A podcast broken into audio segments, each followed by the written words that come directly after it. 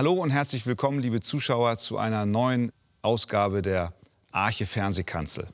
Das Thema heute lautet: Sei ermutigt, Gott ist mit dir. Wir kennen es alle, dass Worte von lieben Freunden oder Verwandten uns aufbauen können. Wie viel mehr gilt das für das Wort Gottes? Es gibt uns Trost und Zuversicht in ausweglosen Situationen und genau das hat der Apostel Paulus auch erlebt. Zu dem Gespräch heute im Studio begrüße ich ganz herzlich Pastor Andi Mertin und Pastor Wolfgang Wegert. Wir befinden uns in der Predigtreihe in der Archegemeinde im Moment in der Apostelgeschichte und sind nun im 23. Kapitel angelangt.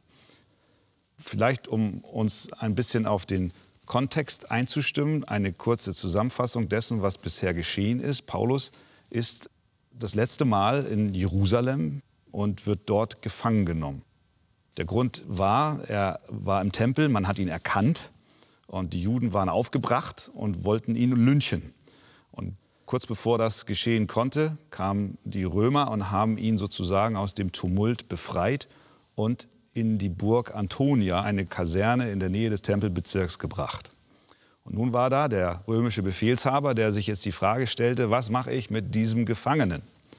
Und um nun herauszubekommen, was denn die Juden ihm vorwerfen, den Apostel Paulus, hat dieser Befehlshaber den Hohen Rat zusammengerufen, das oberste Gericht sozusagen der Juden. Und dort nun finden wir den Apostel Paulus in der Apostelgeschichte 23, wie er sich verantwortet vor dem Hohen Rat. Und ich denke, wir lesen einmal die Verse 1 bis 11, um dann tiefer in das Thema einzusteigen. Da sah Paulus den Hohen Rat eindringlich an und sprach, ihr Männer und Brüder, ich habe mein Leben mit allem guten Gewissen vor Gott geführt bis zu diesem Tag. Aber der hohe Priester Ananias befahl den Umstehenden, ihn auf den Mund zu schlagen. Da sprach Paulus zu ihm, Gott wird dich schlagen, du getünchte Wand. Du sitzt da, um mich zu richten nach dem Gesetz und befiehlst, mich zu schlagen gegen das Gesetz? Die Umstehenden aber sprachen, schmähst du den hohen Priester Gottes? Da sprach Paulus, ich wusste nicht, ihr Brüder, dass er hoher Priester ist, denn es steht geschrieben, über einen Obersten deines Volkes sollst du nichts Böses reden. Da aber Paulus wusste, dass der eine Teil aus Sadduzäern, der andere aus Pharisäern bestand, rief er in die Ratsversammlung hinein, ihr Männer und Brüder, ich bin ein Pharisäer und der Sohn eines Pharisäers. Wegen der Hoffnung auf die Auferstehung der Toten werde ich gerichtet. Als er aber dies sagte, entstand ein Streit zwischen den Pharisäern und den Sadduzäern und die Versammlung spaltete sich. Die Sadduzäer sagen nämlich, es gebe keine Auferstehung, auch weder Engel noch Geist. Die Pharisäer aber bekennen sich zu beiden.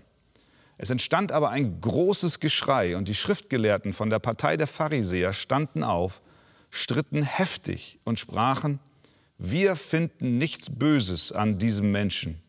Wenn aber ein Geist zu ihm geredet hat oder ein Engel, so wollen wir nicht gegen Gott kämpfen.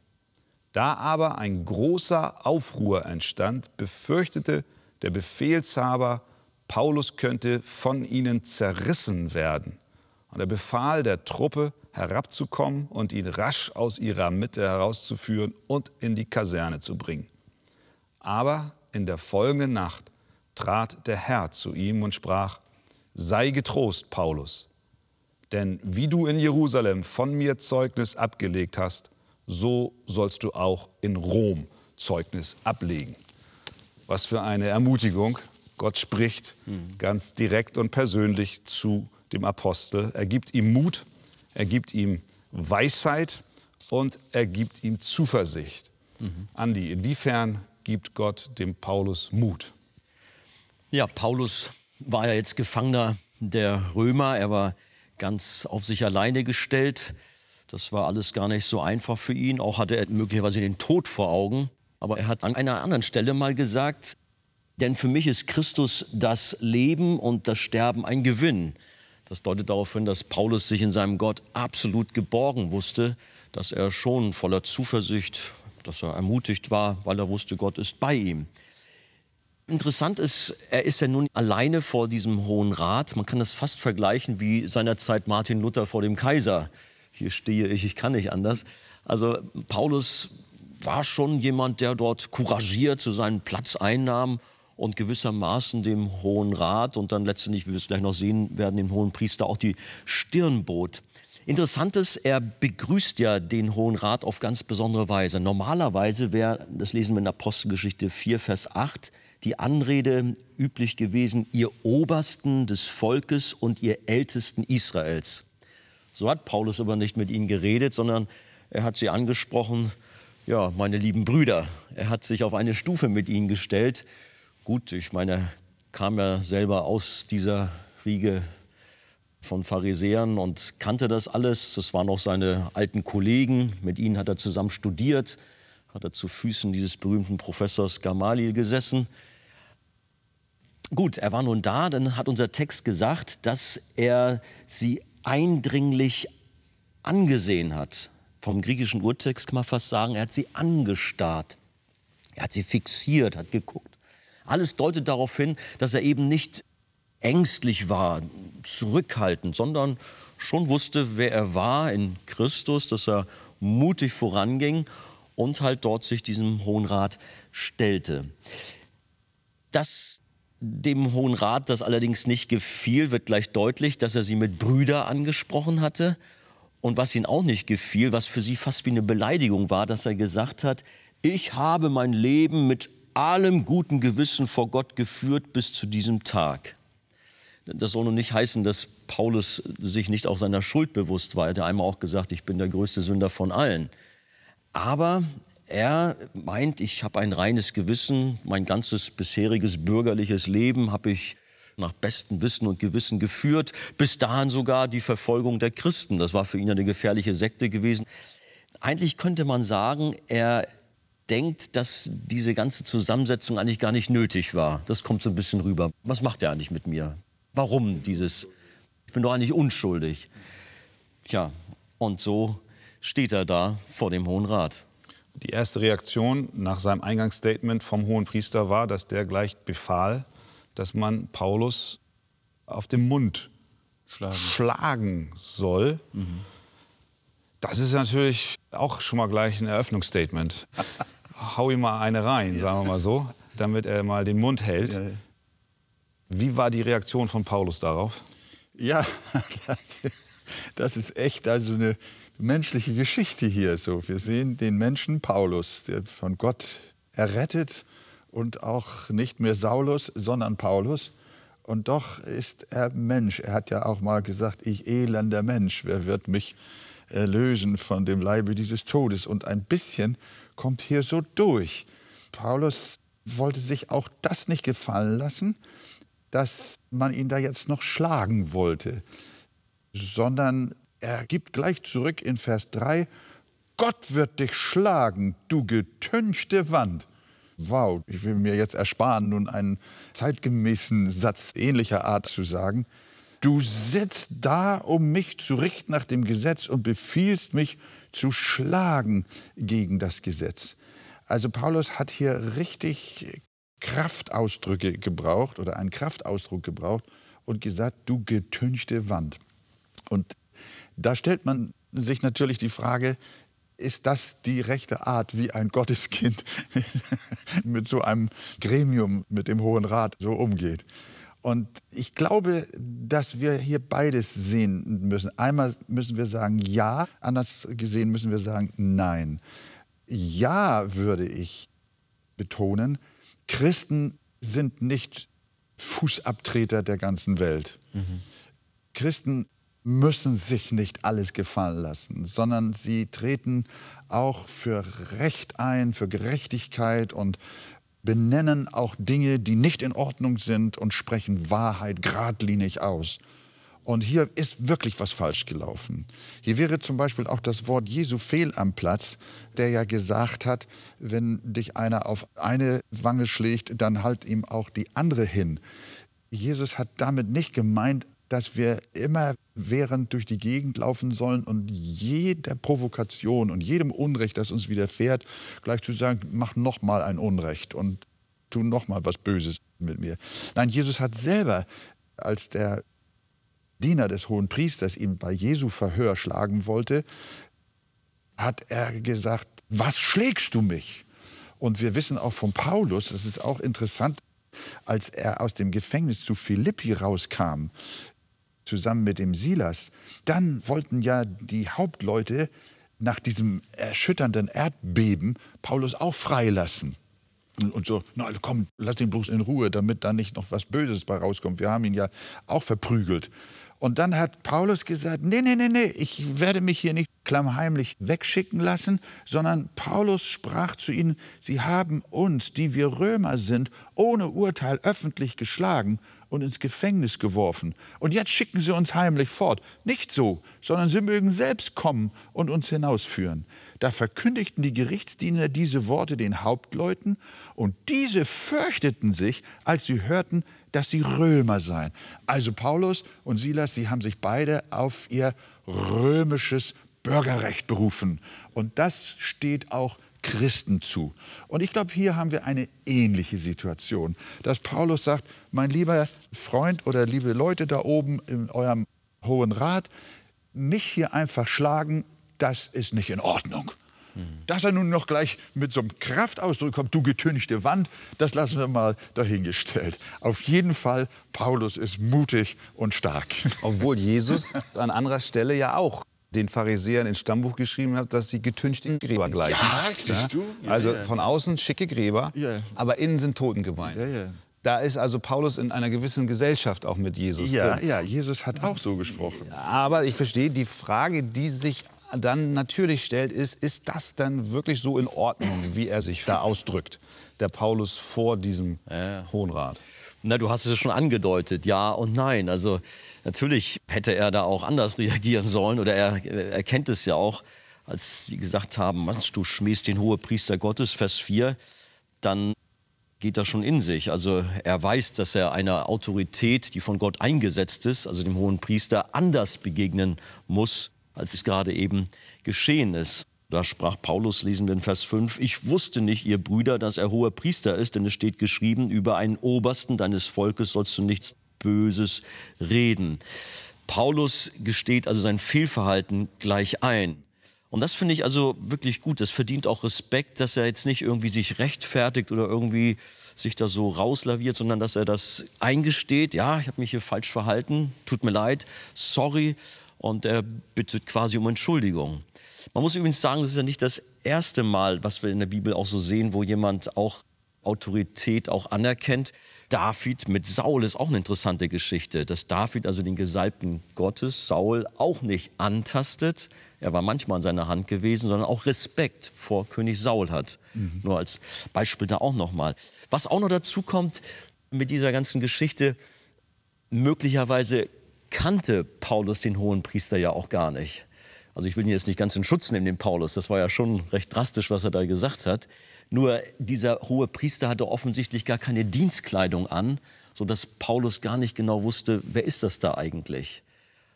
Und auch so, er war lange nicht in diesen Kreisen gewesen und kannte sich auch so gar nicht so aus. Sagt man nicht auch, Andi, dass Paulus auch schlechte Augen gehabt hat und Sagt man auch. Ja. möglicherweise er auch gar nicht richtig erkannte, dass er es jetzt direkt mit dem hohen Priester also zu tun hatte? Möglicherweise. Anfangs haben wir gesehen, er starrte sie alle genau an. Vielleicht hat das auch damit zu tun gehabt. Wer weiß. Auf jeden Fall, um auch auf uns zu kommen, denn das kann man schon daraus ziehen.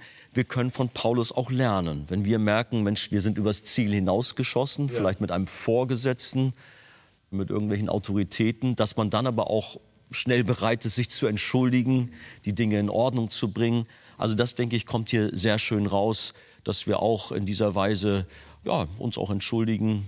Fast so wie David, der ja auch im Psalm 51 recht deutliche Worte findet, auch Gott gegenüber, sei mir Sünder gnädig, vergib mir. Genau. Paulus geht einen Schritt zurück Ja. und sagt, okay, ich wusste nicht, dass das der hohe Priester war. Das ist nicht recht, wenn ich so genau. über ihn rede. Das ist also, was wir bisher besprochen haben, so der Mut, den Gott dem Paulus dort vor dem Hohen Rat gegeben hat. Jetzt haben wir den zweiten Aspekt, der Hilfe Gottes für ihn, nämlich dass er auch eine Weisheit bekommen hat, mit diesen Leuten umzugehen. Mhm. Wir müssen uns daran erinnern, es sind 71 hohe Personen, die dort zusammensitzen, Schriftgelehrte, Priester, der Hohepriester, Älteste. Und es gab im Wesentlichen zwei Lager, nämlich einmal die Pharisäer, das war die größere Gruppe, und dann die Sadduzäer, die kleiner waren, aber die den priesterlichen Dienst bestückt haben. Die beiden Gruppen haben sich in einigen Kernfragen grundsätzlich unterschieden, nämlich wenn es um die Frage der Auferstehung am letzten Tag geht. Das war eigentlich immer ihr Streitpunkt. Die Pharisäer glaubten, jawohl, es gibt eine Auferstehung. Die Sadduzäer haben gesagt, nein, nein, nein, gibt's nicht. Jetzt kommt Paulus und ist weise, denn er sagt einen gewissen Satz hinsichtlich ja, dieser Auferstehung. Ja, mit Klugheit geht er also vor. Es gibt ja dieses wunderbare Wort, seid klug wie die Schlangen, aber ohne falsch wie die Tauben. Und das hat Paulus hier also brillant umgesetzt. Das muss man wirklich sagen.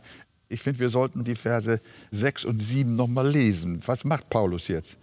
Da aber Paulus wusste, dass der eine Teil aus Sadduzäern, wie du gesagt hast, Christian, der andere aus Pharisäern bestand, rief er in die Ratsversammlung hinein, ihr Männer und Brüder, ich bin ein Pharisäer und der Sohn eines Pharisäers.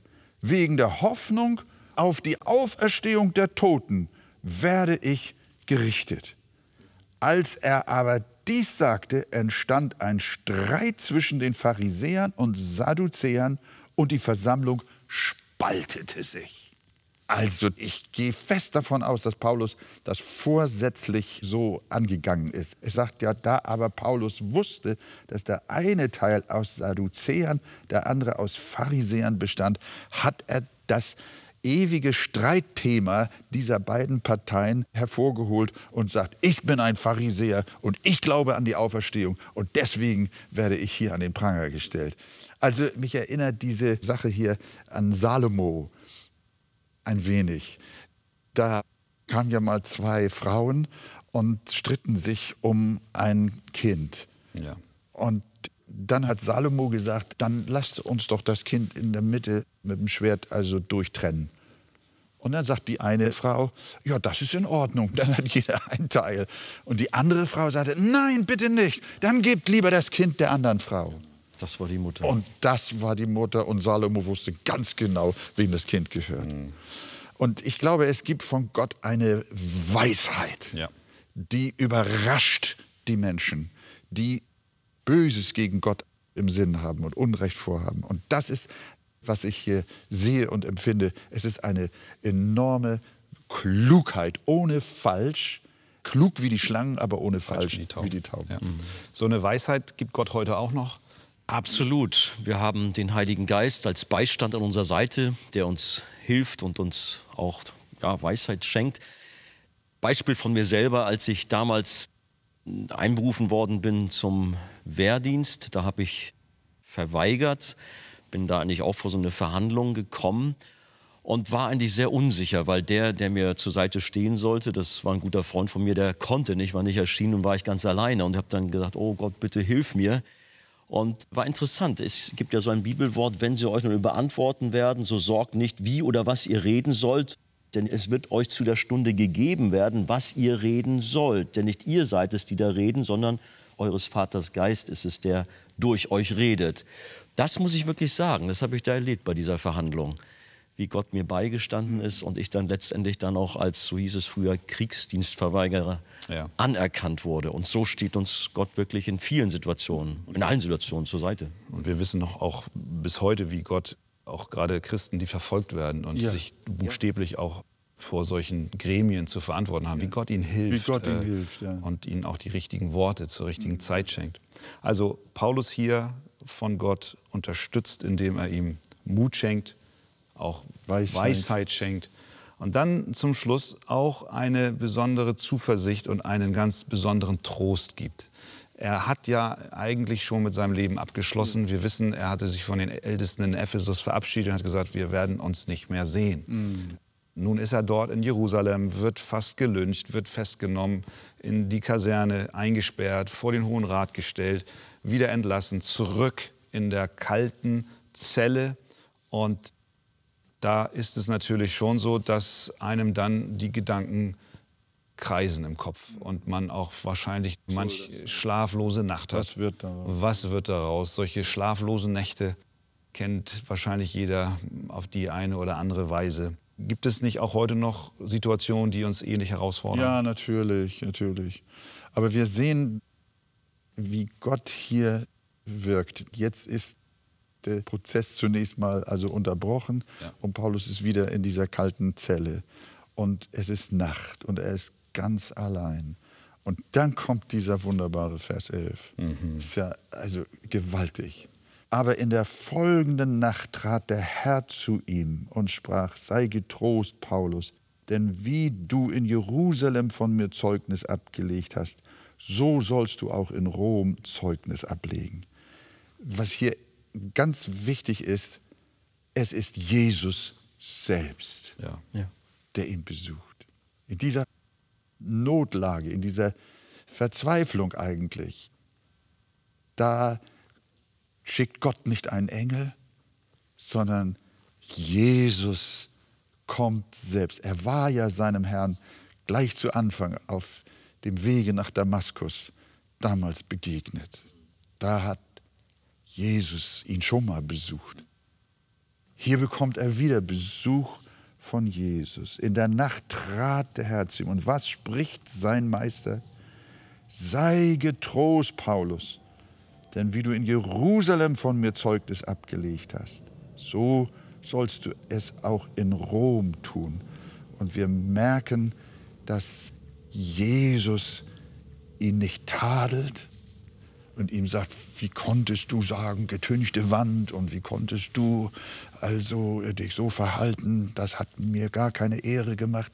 Nein, er lobt den Paulus und sagt, Paulus, sei getrost, du hast in Jerusalem Zeugnis von mir abgelegt.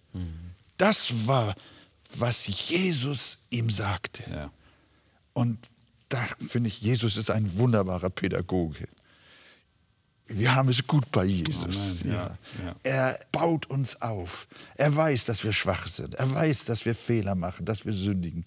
Aber er kommt selber zu uns, wie zu Paulus, und er sagt, du hast es gut gemacht. Mhm.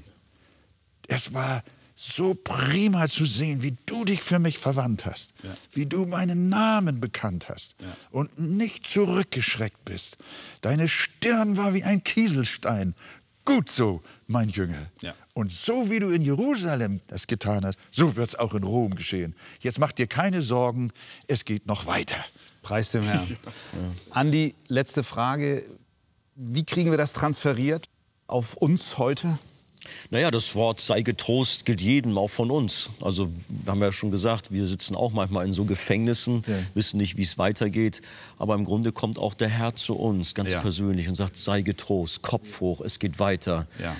Wenn Gott für uns ist, wer kann gegen Wer uns kann sein? Ein wunderbares sein, Wort. ja. Also wir brauchen uns keine Sorgen zu machen. Mit den Kindern Gottes ist der Herr. Wir haben Zukunft. Ja, ja. Ich finde, wir beten noch für unsere Zuschauer, oder? Ja. Der eine oder andere wird sitzen und sagen, hey, das ist für mich. Lass uns doch noch beten. Vater im Himmel, wir danken dir für die Ermutigung, die wir von dir selbst bekommen durch dein Wort. Du hast Paulus geholfen vor dem Hohen Rat. Und als er dann allein in der Zelle war, da hast du ihn besucht. Und das ist unser Gebet für alle die, die zuschauen, deine Kinder, die dir vertrauen und dir glauben. Herr, besuche sie, gerade jetzt, auch durch diese Sendung. Sprich zu ihnen in ihre Not hinein. Bau sie auf. Schenk du ihnen Glaubensmut und Zuversicht. Das, was nur von dir kommen kann, das erbitten wir im Namen Jesu. Amen. Amen. Liebe Zuschauer, wir hoffen und unser Gebet ist, dass dieses Wort Gottes auch Sie in Ihrer persönlichen Situation aufbaut und ermutigt. Und es wird es tun. Gott wird Sie durchtragen und Ihnen helfen. Und dafür, für alles, was auch in der Zukunft auf Sie wartet, wünschen wir Ihnen von Herzen gottesreichen Segen. Danke, dass Sie eingeschaltet haben.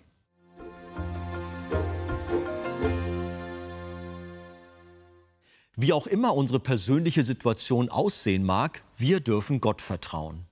Wenn Sie Interesse an vertiefenden Ausführungen zu diesem Thema haben, lesen Sie in dem Buch Das Evangelium Kennen und Genießen von Pastor Wolfgang Wegert den Abschnitt Der neue Mensch vertraut der Vorsehung Gottes.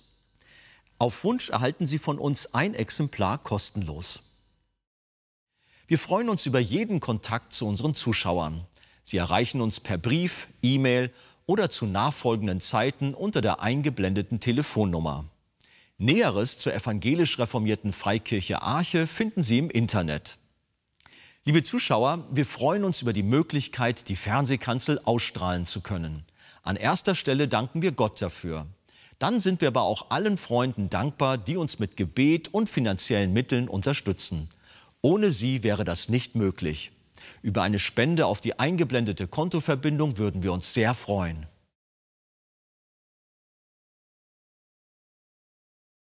Gott ist mit uns und deswegen dürfen wir ermutigt sein. Dieses Thema werden wir auch auf unserer diesjährigen Arche-Eckstein-Konferenz vom 3. bis 6. Oktober weiter vertiefen. Sie findet dieses Mal in Kooperation mit dem Evangelium 21 Netzwerk statt. Das Konferenzthema lautet Sehnsucht nach Gott. Hauptredner ist der international bekannte Pastor, Theologe und Autor John Piper. Weitere Sprecher sind unter anderem Christian Wegert und Wolfgang Wegert. Parallel läuft ein Kinderprogramm. Bitte melden Sie sich online an auf ecksteinkonferenz.de. Die Teilnehmerzahl ist begrenzt. Jeder ist dazu ganz herzlich eingeladen. Wir freuen uns auf Sie. Für heute verabschiede ich mich. Seien Sie bei der nächsten Sendung gerne wieder dabei.